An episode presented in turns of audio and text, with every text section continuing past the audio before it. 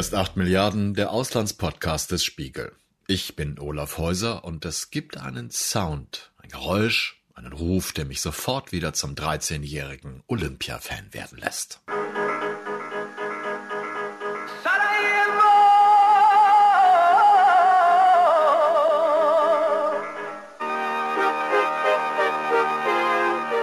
Das war 1984. Kaum jemand sprach damals davon, dass Olympische Spiele nicht nachhaltig seien, dass der Ertrag wichtiger sei als der sportliche Erfolg oder dass das Ganze nur als sportliches Outfit gieriger Gewerke dienen könnte.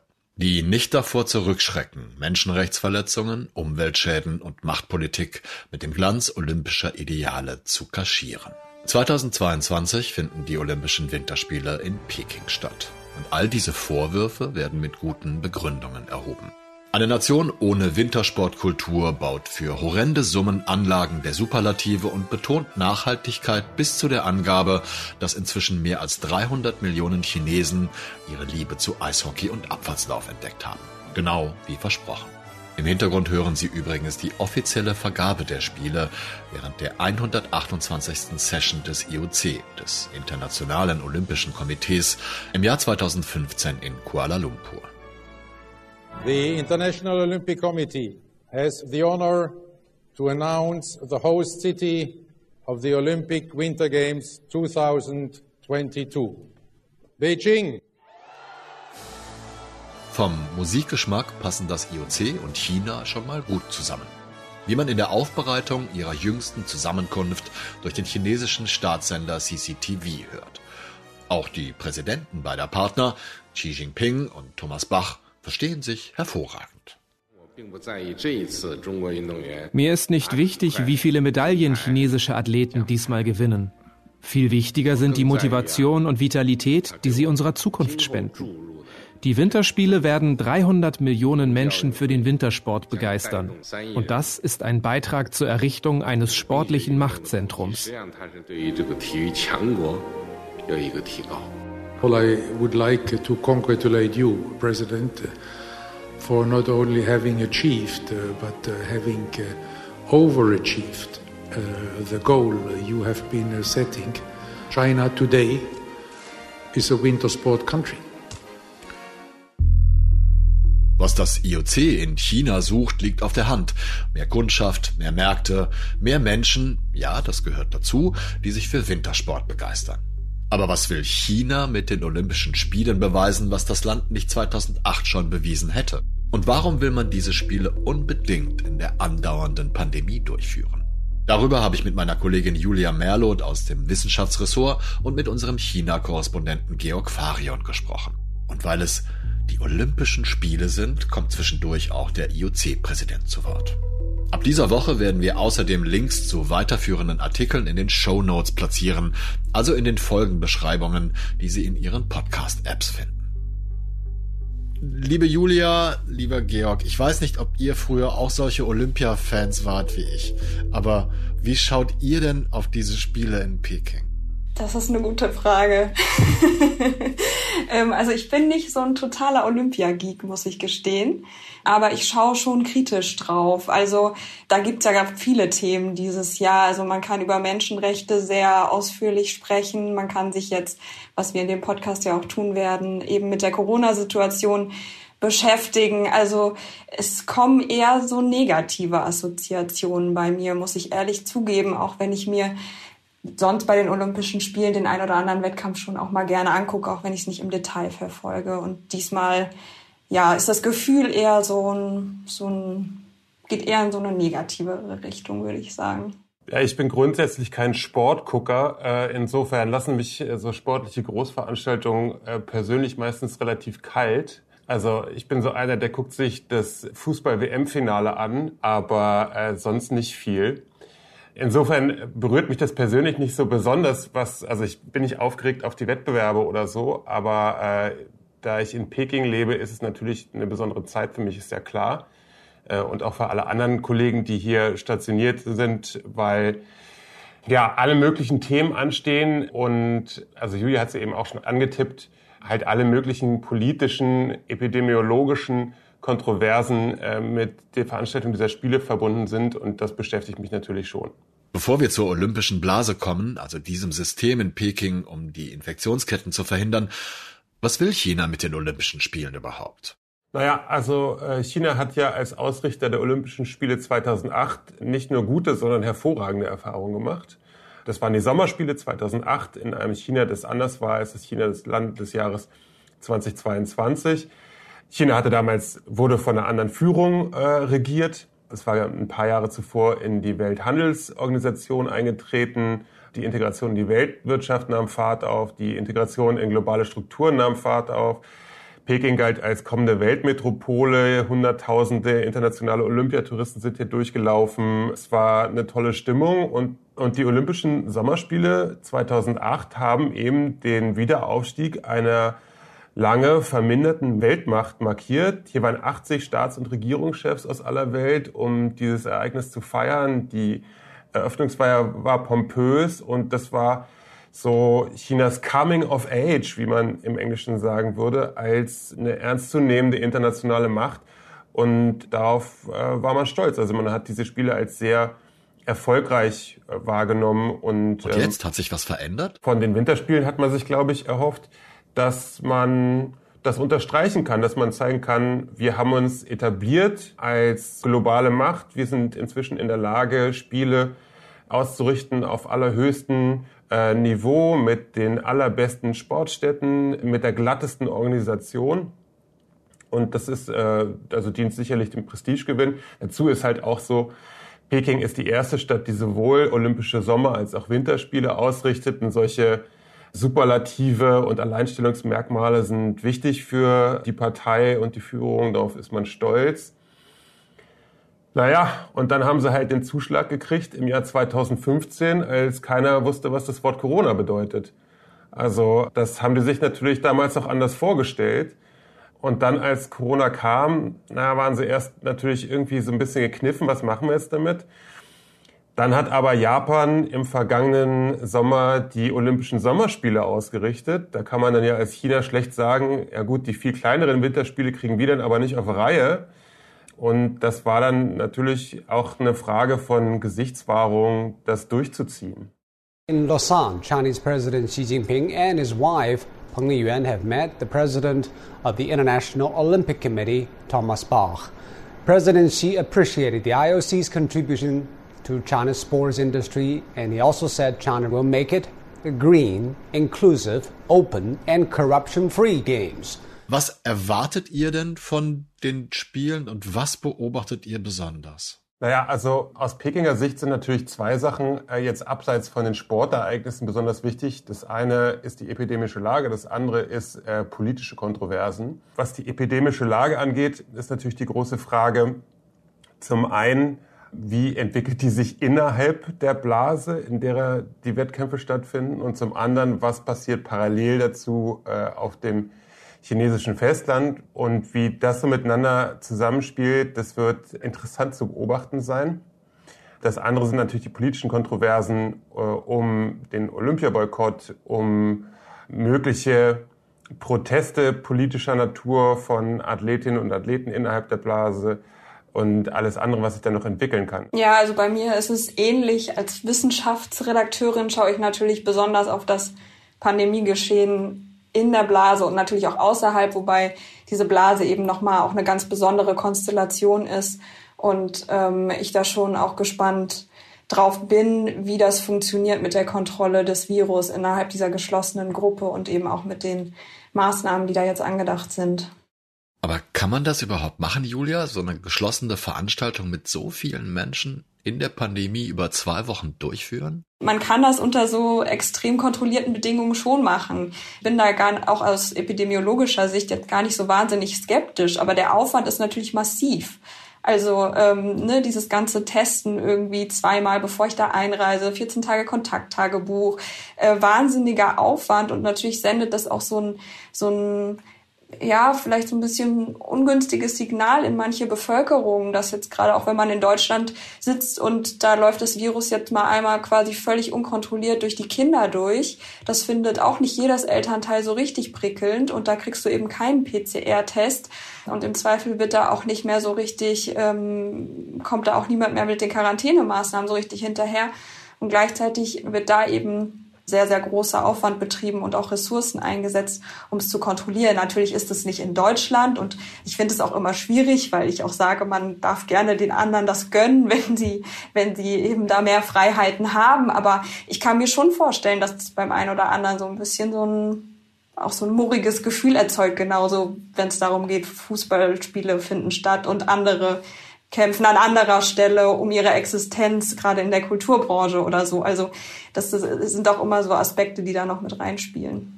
Vielleicht zum Verständnis, lasst uns doch mal zusammentragen, wie diese Blase, diese Bubble funktionieren soll. Die Blase, die, die, die Konturen kann man in Peking ganz gut erkennen. Ich war vor ein paar Wochen außerhalb in Yanqing, das ist eine der äh, Sportstätten, da werden die alpinen Wettkämpfe ausgetragen. Und das ist in so einem Bergtal Nördlich und nordwestlich von äh, Peking sind Berge, so bis zu ungefähr 2000 Meter hoch. Da finden ähm, Teile der Wettkämpfe statt. Und Yanqing liegt, also nicht die Stadt äh, oder der Ortsteil Yanqing, sondern diese Sportstätte von Yanqing liegt in einem Bergtal. Da führt eine Autobahnauffahrt drauf. Hinter der Autobahnauffahrt ist eine Mautstation. Hinter der Mautstation ist ein großes weites Zelt und da müssen alle durch. Dann kommt man zu den Sportstätten, der Rodelbahn, den Skipisten, einem der olympischen Dörfer. Die sind abgeschirmt, als ich da war, vor ein paar Wochen durch Bauzäune und Trupps von Uniformierten. Und wenn man dann die einzige Straße, die dieses Tal hochgeht, weiterfährt, dann endet man nach 20 Minuten an einem Posten der Verkehrspolizei. Und da sind Barrikaden und da geht's nicht weiter. Also es gibt, die Bubble in dem Ort sieht einfach so aus, es gibt einen Zugang unten, es gibt einen Zugang oben und ähm, die Veranstalter beziehungsweise hier die Behörden kontrollieren, wer da rein und raus geht. Und wie sieht das in Peking selber aus? In Peking selber gibt's auch ein Gebiet, wo ein paar Wettkämpfe ausgetragen werden. Big Air ist das zum Beispiel. Da sind halt große Bauzäune in weiten Abständen um die Sportstätten errichtet. Und es gibt wenige Entry Points, wo man halt auch durch so Schleusen durchgehen muss. Und ähnlich sieht es um die Hotels herum aus, wo äh, Sportler, Journalisten, Funktionäre und so weiter untergebracht sind. Wenn man jetzt in die Blase rein möchte, als Zuschauer, als Berichterstatter oder ähnliches, was muss man dann machen? Ich selber werde am Freitag zur Eröffnungsfeier gehen. Dafür war ich heute am Mittwoch zum ersten Mal bei meinem ersten PCR-Test. Morgen muss ich einen zweiten PCR-Test machen. Am Tag nach der Veranstaltung muss ich einen dritten PCR-Test machen. Eine Woche danach muss ich einen vierten PCR-Test machen. Wir sind aufgefordert, am Freitag uns schon um 11 Uhr am Sammelpunkt einzufinden, weil das wohl mehrere Stunden dauert, bis man uns da durchgeschleust hat und wir ins Stadion kommen.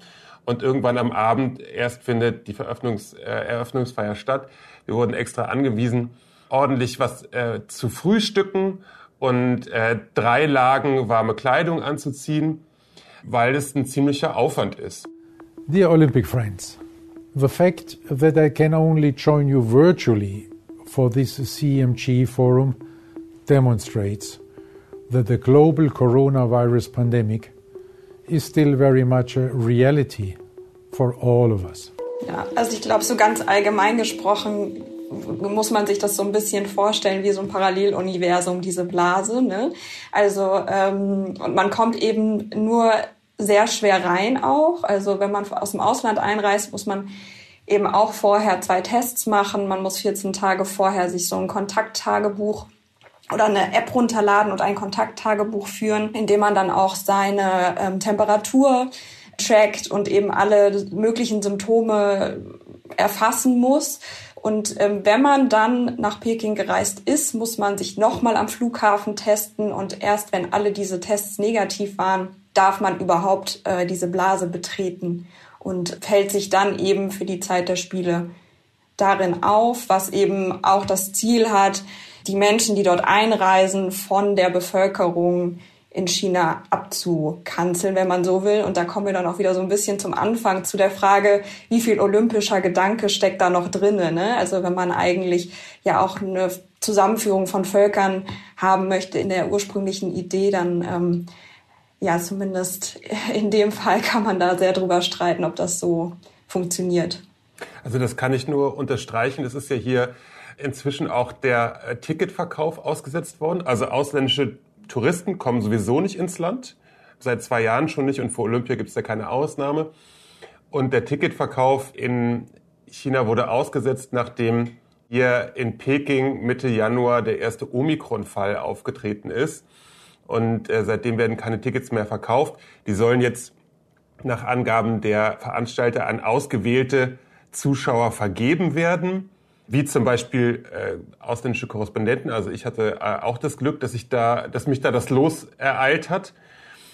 Und sonst weiß man nicht genau, es ist relativ intransparent. Also äh, alle gehen davon aus, dass es wahrscheinlich über Betriebe, Staatsbetriebe, Behörden und so weiter organisiert wird, dass die dann Teile ihrer Belegschaft dafür delegieren. Aber dem Vernehmen nach dürfen es nur Leute aus Peking oder Hebei sein, das ist die Nachbarprovinz, wo auch Sportstätten sind. Also ähm, es ist nicht mal in China ähm, ein, ein großer Kreis von Leuten, die dafür in Betracht kommen. Also die eigentliche Idee, da begegnen sich die Länder, da gibt es einen Austausch, da äh, ist sowas im Geiste der Brüderlichkeit. Das wird durch die Maßnahmen doch sehr erschwert. Es sind natürlich auch besondere Zeiten. Ne? Also wir spielen in einer solchen pandemischen Lage abzuhalten, ist, finde ich, ja sowieso schon eine größere Herausforderung. Ich komme aber nach dem, was ihr gesagt habt, zu der Frage, schützt die Bubble eher die Menschen im Inneren oder die chinesische Außenwelt vor möglichem Infektionsgeschehen, was eigentlich. Ja, also naja. die Chine Bitte, sag du. Mach du ruhig.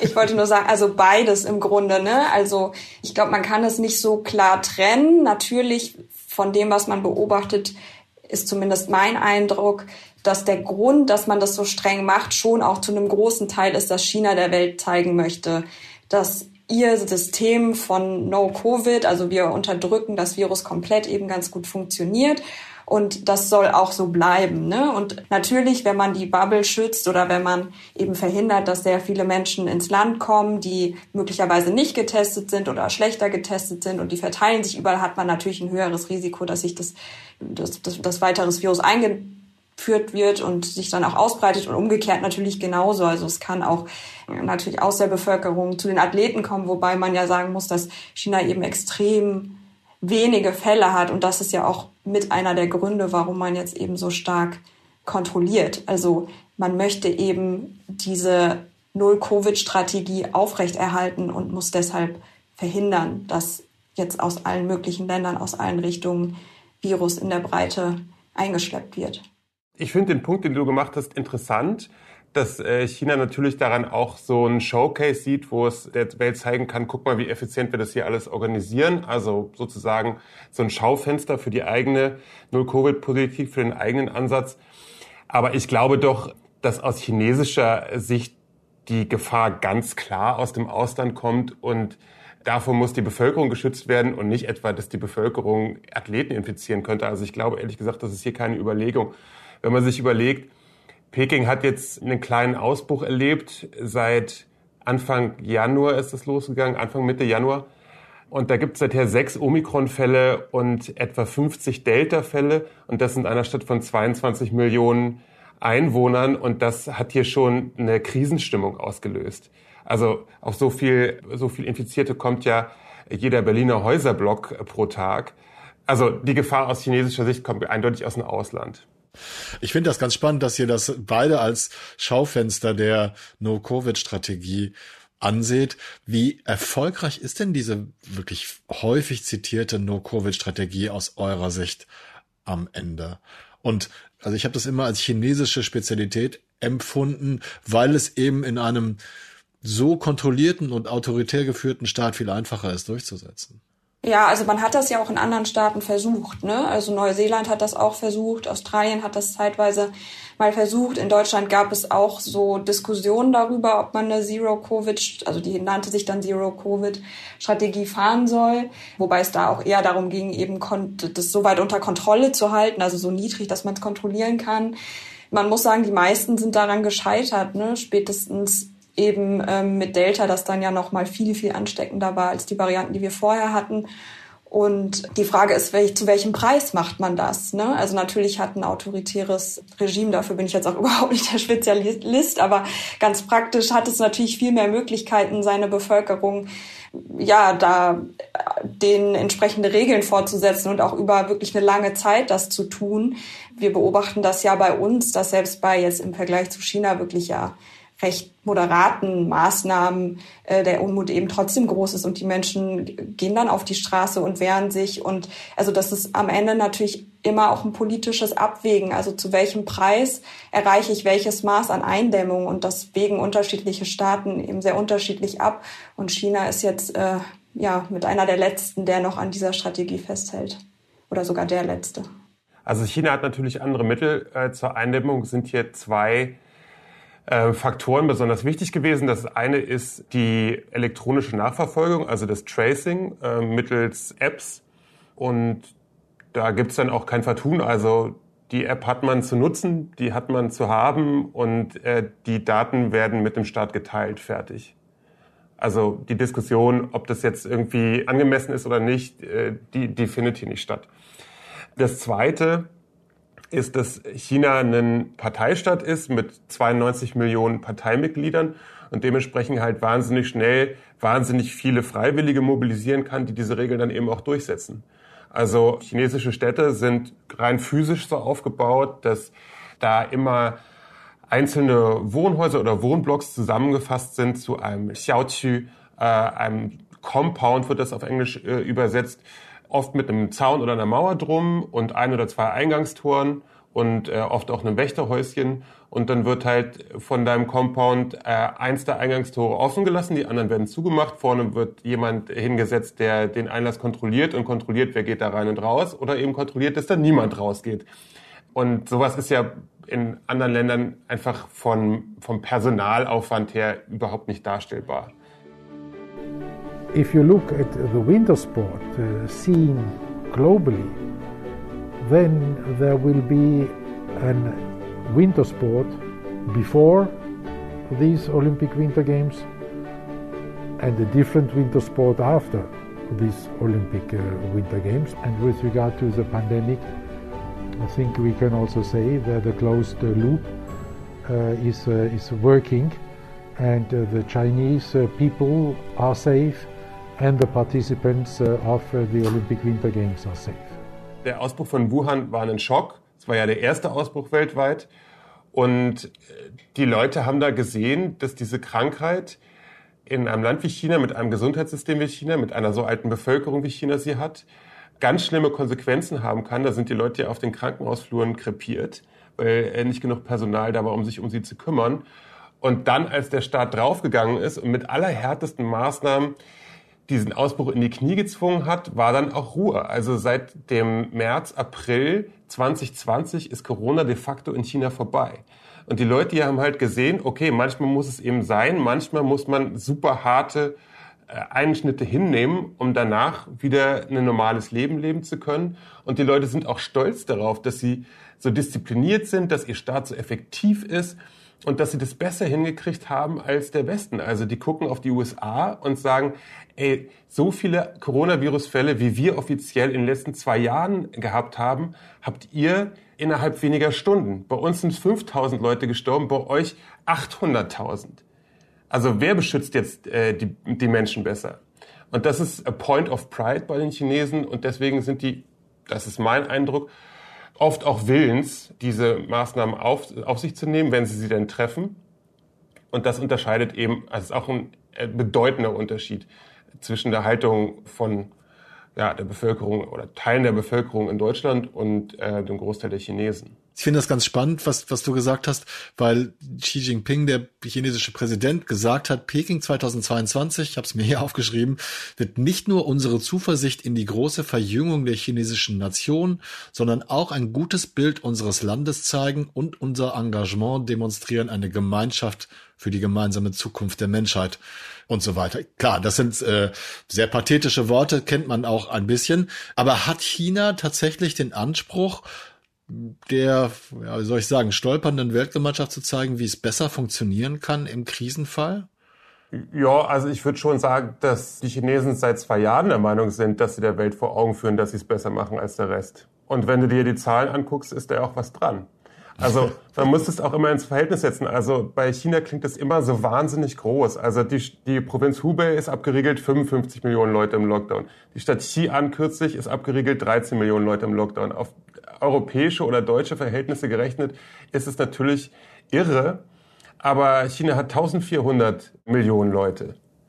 Und wenn da 13 Millionen Leute äh, im Lockdown sind, ist es weniger als ein Prozent. Und der Rest, äh, die restlichen 99 Prozent leben normal weiter. Also ich glaube, viele Staaten machen sich schon Gedanken, wie man sowas vernünftig lösen kann. Und es werden sicher auch nicht alle sagen, dass, dass der chinesische Weg der allerbeste war. Also vielleicht muss man da auch noch mal ein bisschen also es, gab, es gibt und gab ja auch über die ganze Zeit hinweg massive Reisebeschränkungen beispielsweise. Das ist schon was, wo die Europäer, denke ich, anders drauf gucken. Also wenn man den Deutschen jetzt wirklich äh, über die ganze Zeit gesagt hätte, ihr könnt nicht mehr nach Frankreich in Urlaub oder so, dann, das ist jetzt vielleicht ein bisschen plattes Beispiel, aber ich habe schon den Eindruck, dass die Mentalität dann da eine andere ist und dass da eben anders drauf reagiert wird und dass man dementsprechend möglicherweise auch an unterschiedlichen Orten unterschiedliche Strategien braucht, möglicherweise auch, also auch Kommunikationsstrategien.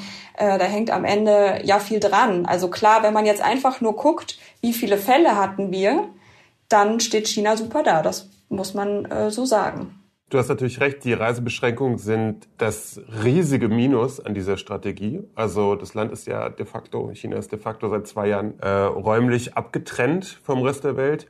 Allerdings ist es der chinesischen Bevölkerung allein aus dem Grund nicht so schwer zu vermitteln wie den Deutschen, als da nur etwa 12 Prozent der Chinesen überhaupt einen Reisepass haben. Also nur eine kleine meist urbane, gebildete Elite. Gut, das sind natürlich auch die Leute, auf die es in einem politischen System in erster Linie ankommt, weil äh, die Entscheidungen mit beeinflussen. Aber ähm, das betrifft eben nur äh, eine, eine Minderheit der Bevölkerung, diese Reisebeschränkung, weil die anderen eh nicht reisen. Also nicht außerhalb des Landes reisen. Aber dann hat China doch trotzdem relativ hart auf die Infektionen reagiert. Was da in die Rechnung natürlich immer einfließt, sind die Ausgangsbedingungen, die ein Land hat, insbesondere die Leistungsfähigkeit seines Gesundheitssystems. Und die Chinesen haben halt gesehen, am Anfang in Wuhan. Wuhan ist äh, eine 11 Millionen Stadt. Sie ist relativ wohlhabend, relativ entwickelt. Also da ist die äh, Ausstattung mit Krankenhäusern beispielsweise nicht so schlecht. Und schon da sind die Krankenhäuser heillos überlastet gewesen.